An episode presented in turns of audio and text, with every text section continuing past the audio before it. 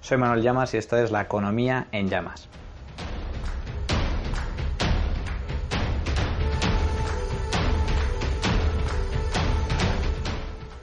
Bueno, señores, hoy vamos a hablar uno, sobre uno de los temas eh, más relevantes, una de las noticias más relevantes de los últimos días, que tiene que ver, como no, con la renovación de la cúpula de Radio Televisión Española, empezando por su presidente. Hay pobres ingenuos, aquellos que pensaron que la llegada del PSOE al poder iba a suponer la despolitización del ente público.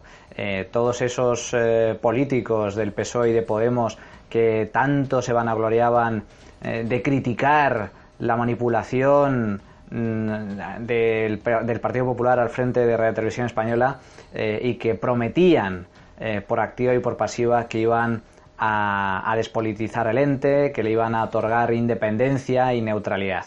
Vaya chasco se han llevado todos aquellos que creyeron ingenuamente en ese tipo de eh, promesas. Eh, porque básicamente lo que está sucediendo es justo lo contrario. Las televisiones eh, públicas nunca son independientes, nunca pueden ser independientes debido precisamente a la estructura a la que están sujetas. La noticia ya la eh, conocéis, el Gobierno aprobó el pasado 22 de junio un decreto para renovar de forma urgente y transitoria la cúpula de RTVE. El objetivo, según nos vendieron, era acabar con la cacicada del PP y, básicamente eh, con el anterior presidente de RTVE, José Antonio Sánchez, cuyo mandato expiraba precisamente ese mismo día 22 en lugar de esperarse a, que la renovación de RTV se produjera mediante el nuevo mecanismo de elección de concurso público que están negociando las distintas fuerzas políticas en el Congreso, finalmente el presidente Pedro Sánchez optó por este decreto para liquidar la anterior cúpula y poner directamente a los suyos. O incluso que lo que es peor, no ni siquiera poner a los suyos, sino poner eh, a Podemos al frente. Básicamente le ha entregado eh, RTV o pretende entregarle RTV a Pablo Iglesias, lo cual es un gravísimo error. Un gravísimo error por dos motivos. En primer lugar, porque Podemos no es el aliado del PSOE, es su principal enemigo. El objetivo de Pablo Iglesias siempre ha sido liquidar a Pedro Sánchez, sustituir a Pedro Sánchez y al PSOE.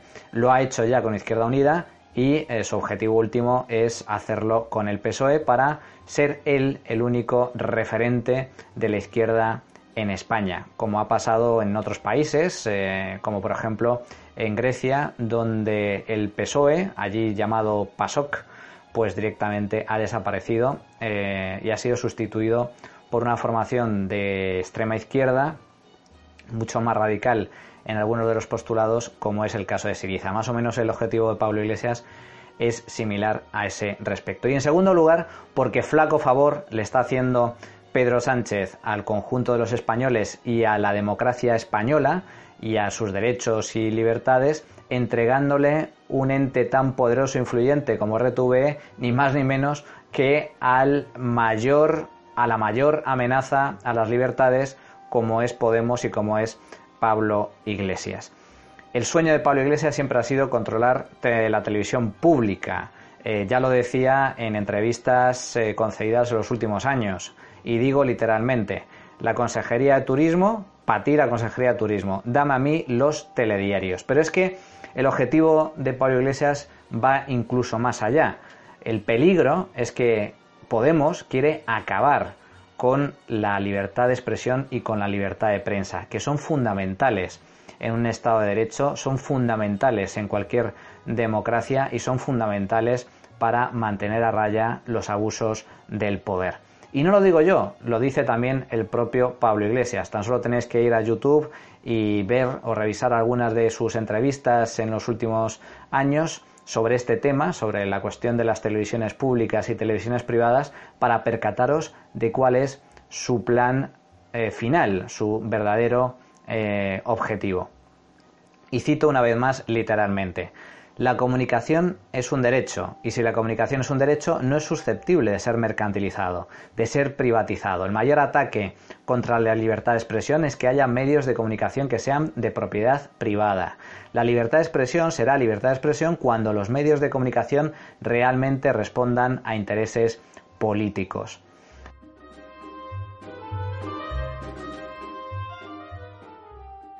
Lo que ataca la libertad de expresión es que la mayoría de los medios sean privados, incluso que existan medios privados, hay que decirlo abiertamente. Los medios de comunicación tienen que ser públicos. Por lo tanto, aquí tenéis reflejado cuál es su verdadero pensamiento.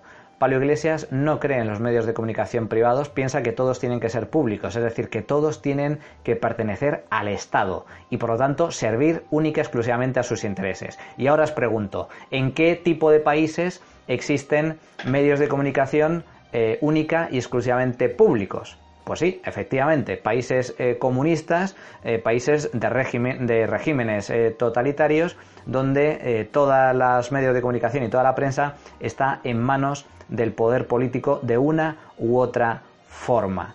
Y es que el objetivo de Pablo Iglesias es precisamente ese. Por lo tanto, flaco favor el que está haciendo Pedro Sánchez a los españoles, en primer lugar, entregándole eh, Radio Televisión Española a un partido de ideología absolutamente totalitaria y liberticida, como es el caso de Podemos, con lo cual nos hace eh, una faena al conjunto de los eh, españoles y también flaco favor el que le hace a su propio partido, pues eh, otorgándole un altavoz tan poderoso como el de la televisión pública al principal enemigo de los socialistas.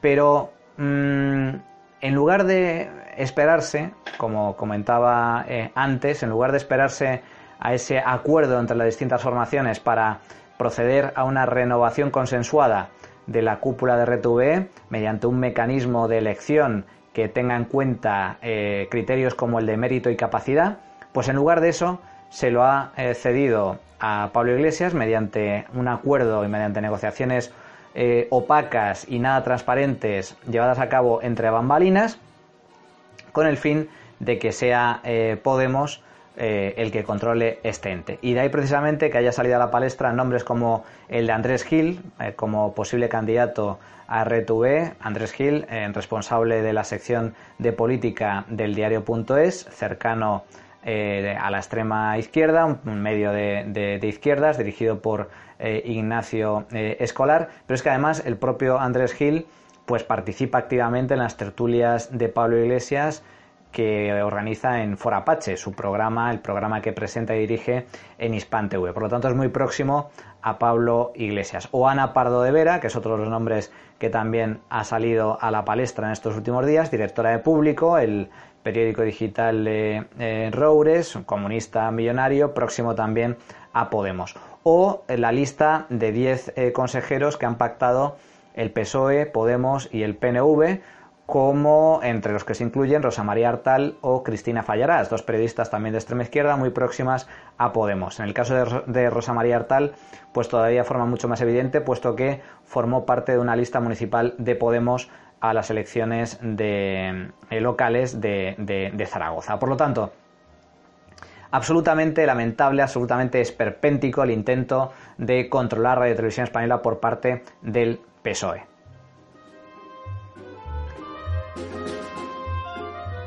Lo que revela este intento, en primer lugar, es una profunda hipocresía por parte de la izquierda. Hay que recordar que en los últimos años, tanto a Pedro Sánchez como a Pablo Iglesias se les ha llenado la boca de criticar la supuesta manipulación de RTVE por parte del Partido Popular y que una de sus principales promesas consistía precisamente en devolver la independencia, la neutralidad, la objetividad a RTV una vez que ellos estuvieran en el poder. Su promesa era despolitizar Radio Televisión Española. Pues bien, ya veis que es justo lo contrario. Nada de despolitizar, más bien repolitizar. Quítate tú, que me pongo yo y pongo a los míos.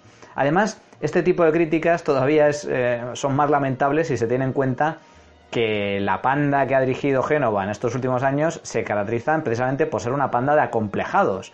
Eh, durante los gobiernos de Mariano Rajoy, Radio Televisión Española pues no ha sufrido grandes cambios. De hecho, su línea editorial no ha sido especialmente favorable al gobierno, tampoco muy crítica, pero desde luego tampoco muy favorable. ¿Ha habido manipulación? Posiblemente sí. ¿Ha habido presiones internas? Posiblemente también, pero desde luego no ha habido una manipulación clamorosa por parte del PP, ni mucho menos. Es decir, eh, si, si, os fijáis, muchos tertulianos próximos a Podemos o al PSOE, pues han ido, han seguido yendo a los programas de televisión española. Los telediarios no han sido especialmente eh, laudatorios hacia las políticas del gobierno, más bien se han caracterizado por una cierta neutralidad, desde luego no por una manipulación absolutamente pasmosa.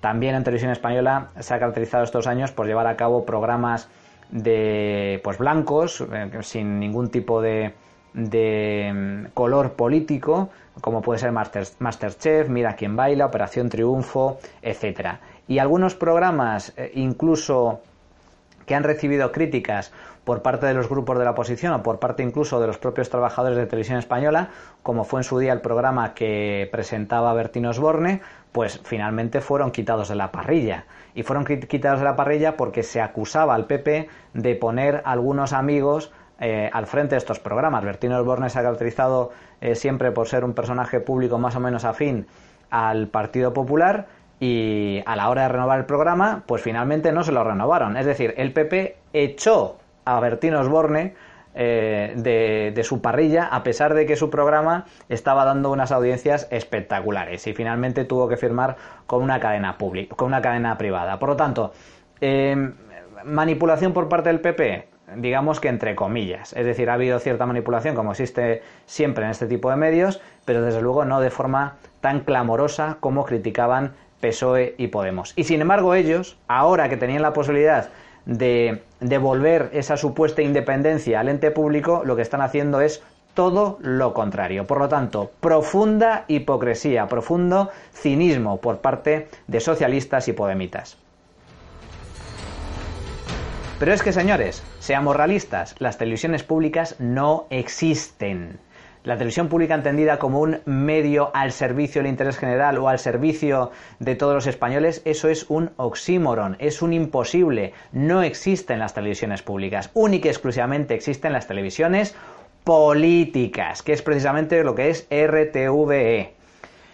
La función de cualquier medio de comunicación, su principal función, su principal cometido es controlar al poder eh, político, controlar al gobierno, ejercer de contrapoder, denunciar los abusos y las corruptelas del eh, poder ejecutivo. Por eso se dice que el periodismo y los medios de comunicación son el cuarto poder. Son eh, medios que trabajan, que trabajan por y para la opinión pública y cuyo principal cometido es precisamente cargar, criticar, denunciar los abusos, las tropelías, eh, las corruptelas eh, y los errores eh, que pueda cometer el poder ejecutivo, el poder legislativo o el poder judicial. Es decir, las grandes estructuras del Estado. De ahí que se diga normalmente que es el cuarto poder. pero claro, mm, los medios de comunicación mm, son muy influyentes, su importancia es muy relevante. De ahí precisamente que los políticos tengan mucho interés en intentar controlar eh, a estos medios de comunicación, ya sea de forma directa, es decir, teniendo sus propios medios de comunicación, o bien de forma indirecta, mediante publicidad, mediante subvenciones, como sucede en algunas comunidades autónomas, o mediante eh, restricciones, amenazas o presión a esos mismos medios de comunicación privados. Lo que pretenden, en última instancia, los políticos es eh, tener altavoces a su disposición para vender su mensaje para manipular o tergiversar la realidad o directamente para callar y ocultar críticas. De ahí que tengan unos incentivos enormes a seguir manteniendo en pie estos medios de comunicación, que insisto, no son públicos, sino que son políticos. Y es que existe una clara diferencia entre una televisión pública y una televisión privada. Las televisiones eh, públicas únicamente ejercen una función al servicio de sus verdaderos dueños, que no son otros que los políticos, puesto que son los que pagan a los trabajadores con nuestro dinero, son los que dirigen esos entes y son los que determinan la línea editorial y los mensajes que deben transmitir esos entes. Y lógicamente son mensajes favorables a sus propios intereses. Los medios privados, por el contrario, sus incentivos y su naturaleza es radicalmente diferente. Los medios privados únicamente trabajan por y para el mercado. Y el mercado, señores, somos todos nosotros. Y trabajan por y para el mercado porque si no cumplen esas expectativas, si no nos sirven bien, directamente desaparecen. Si tienen poca audiencia, porque directamente no ofrecen contenidos de calidad o no eh, sirven correctamente a sus eh, clientes, pues lógicamente su audiencia se reduce, no ingresarán dinero por publicidad o no podrán obtener suscripciones directamente de sus clientes y finalmente acabarán desapareciendo. Los medios privados evidentemente tienen intereses empresariales, pero esos intereses empresariales consisten en ganar dinero, señores, y la única forma de ganar dinero en un mercado libre es sirviendo bien a tus clientes. Y tus clientes en este caso son todos los españoles que quieren informarse. Y por ello existe una amplia gama de medios de comunicación con distintos enfoques, con distintas líneas editoriales, con distinto tipo de información para servir correctamente a esos intereses. Por lo tanto, eh, la clave en, los medios de comunicación eh, privados es que nosotros podemos elegir. Somos nosotros los que elegimos el medio de comunicación que mejor sirve nuestros intereses, que mejor representa nuestros eh, valores o que mejor información nos ofrece. Y eso garantiza la libertad de expresión y la libertad de prensa, con distintos enfoques con distintos eh, intereses, con distintas características, pero siempre sirviendo al interés del consumidor, al mercado. Todo lo contrario de lo que sucede en los medios de comunicación públicos, que no son públicos, que no nos pertenecen a nosotros, sino que son sufragados de forma coactiva eh, y absolutamente vergonzosa con nuestro dinero para servir única y exclusivamente al poder. Y digo que lo hacen con nuestro dinero porque el coste de las televisiones públicas en España, si contamos eh, radio, Española y los medios autonómicos, asciende a cerca de 1.900 millones de euros al año. Eso es lo que nos cuestan estos chiringuitos, señores. 1.900 millones de euros al año, sin contar el déficit de estos entes, porque hay que tener en cuenta que estos 1.900 millones es el dinero presupuestado, lo que manejan anualmente en los presupuestos eh, de estos entes. Pero hay muchas de estas cadenas que luego gastan más de lo que está presupuestado y como consecuencia entran en déficit, con lo cual el coste es todavía superior. Y esos 1.900 millones de euros equivale a más de 100 euros eh, por familia al año, lo cual es una absoluta barbaridad. Por poner algunos datos encima de la mesa, Radio Televisión Española nos cuesta a los españoles casi 950 millones de euros al año. Y otras televisiones autonómicas, como por ejemplo la andaluza, 160 millones, la catalana más de 220 millones de euros al año, la del País Vasco 120 millones, etc.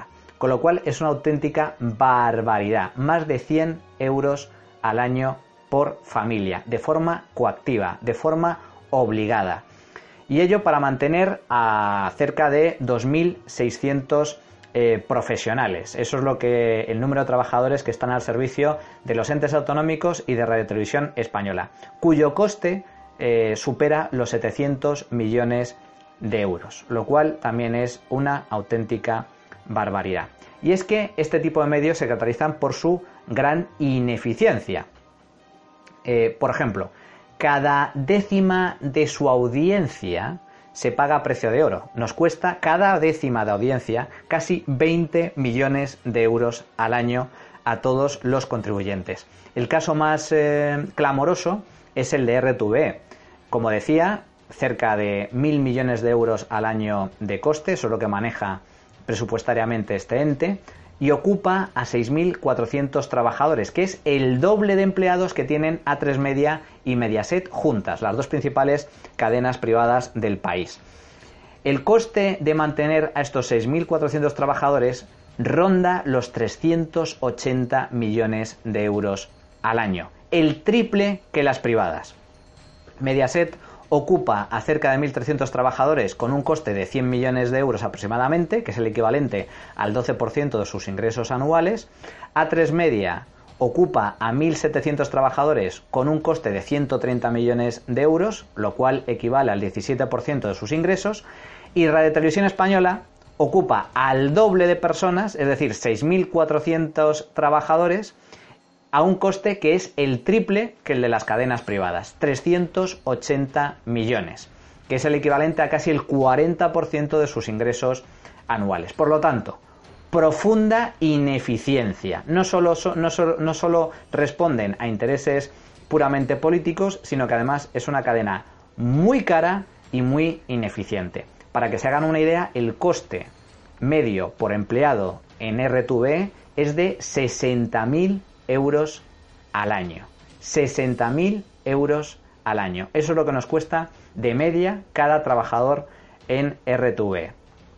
A la cabeza del coste se sitúan los corresponsales, que cobran cerca de 100.000 euros de media al año, a continuación van los directivos con 80.000 euros de media, los trabajadores fijos con 47.400 euros, los indefinidos con 39.000 euros al año y los temporales con 29.000 euros. Son sueldos, por lo tanto, muy abultados, muy inflados en comparación con otras eh, televisiones eh, y lo cual pues, eh, pone de manifiesto la profunda ineficiencia de este ente que en donde el control y el poder de los sindicatos es muy elevado.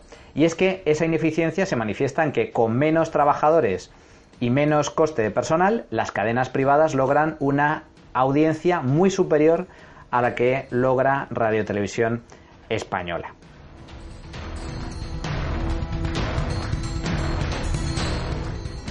Además, este tipo de entes son auténticas agencias de colocación. Por ejemplo, RTV tiene una estructura directiva de 167 personas, es decir, 167 directivos. Directivos que son seleccionados, son escogidos, son nombrados por las distintas eh, por los distintos partidos políticos, ya sea a nivel autonómico, ya sea a nivel nacional.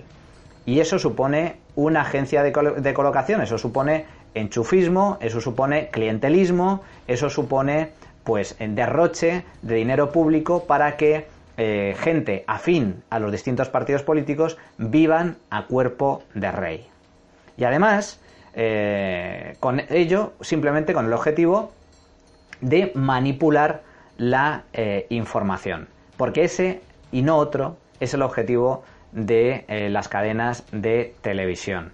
Eh, que directamente, pues eh, como son sus cuerpos directivos elegidos eh, por los políticos y sufragados por el Estado, con el dinero de todos los contribuyentes, pues lógicamente responden al interés informativo y el interés mediático de sus auténticos dueños, que no son más que los partidos políticos. De ahí precisamente que existan constantes denuncias de manipulación por parte de otros partidos políticos que no están en el poder o por parte de los trabajadores o por parte de los sindicatos hacia estos medios de comunicación.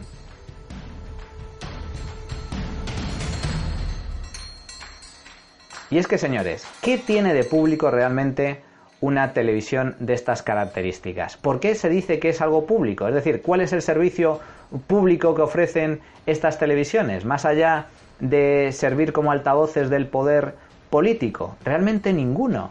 Ninguno, son absolutamente prescindibles. No tenían eh, sentido en su día, cuando nacieron, en el caso de TVE a principios de los años 50, y no tienen ningún sentido ahora, aún menos todavía, puesto que el abanico eh, que nos ofrece la tecnología y el mercado para elegir realmente lo que nos interese es enorme. Por lo tanto, ¿qué, qué servicio público presta Radio Televisión Española? Tener unos informativos más o menos eh, al servicio eh, del poder político, tener eh, programas como Masterchef, Operación Triunfo, que pueden ser producidos por cualquier otra cadena privada, los documentales de la 2, cuando hoy en día realmente podemos acceder a todo tipo de cadenas temáticas, con todo tipo de reportajes, documentales, música clásica, etcétera, gracias al avance de las tecnologías, gracias al amplio abanico de medios del que disponemos, o directamente medios a la carta de pago eh, por suscripción, como puede ser Netflix o HBO, en donde podemos encontrar absolutamente de todo. Señores, no tiene sentido. Las televisiones públicas son un, una, eh, una anomalía en, un mundo, eh, en un mundo como, como el actual. No tienen ningún sentido que se sigan manteniendo en pie. Son televisiones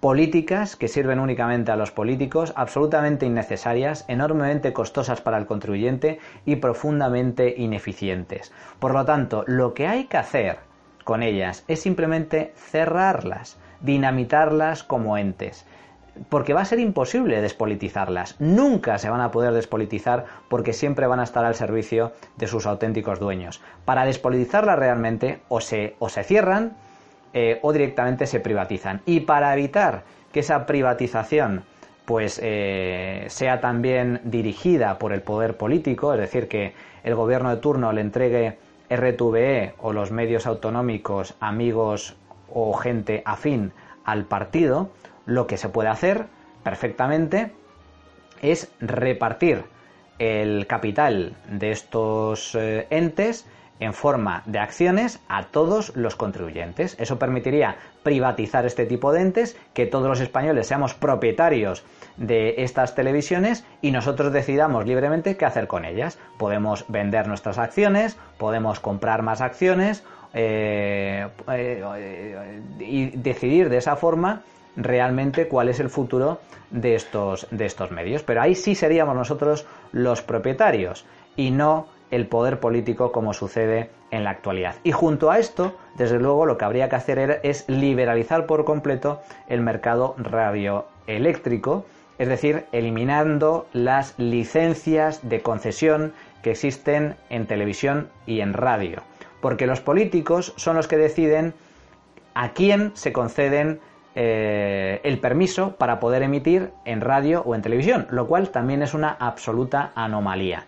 Para garantizar medios de comunicación libres e independientes, necesitamos por lo tanto que sean puramente privados, eliminando o privatizando las cadenas públicas que todavía existen en España y liberalizando de verdad el mercado radioeléctrico para que sea un mercado de verdad y no sea un eh, cortijo, un chiringuito en el que el gobierno autonómico, local o nacional de turno decide a quién se le concede o no una determinada licencia para emitir una señal de televisión o emitir una señal de radio. Acabemos, señores, con las televisiones públicas que únicamente sirven al servicio, eh, únicamente están al servicio de los políticos con nuestro dinero. Y hasta aquí el podcast de hoy. Recordad que podéis encontrar todos los programas en ebooks y en iTunes. Si os ha parecido interesante, suscribiros para estar al tanto de las publicaciones y recordaros también que podéis dejar vuestros comentarios en las dos plataformas. Hasta la próxima, señores.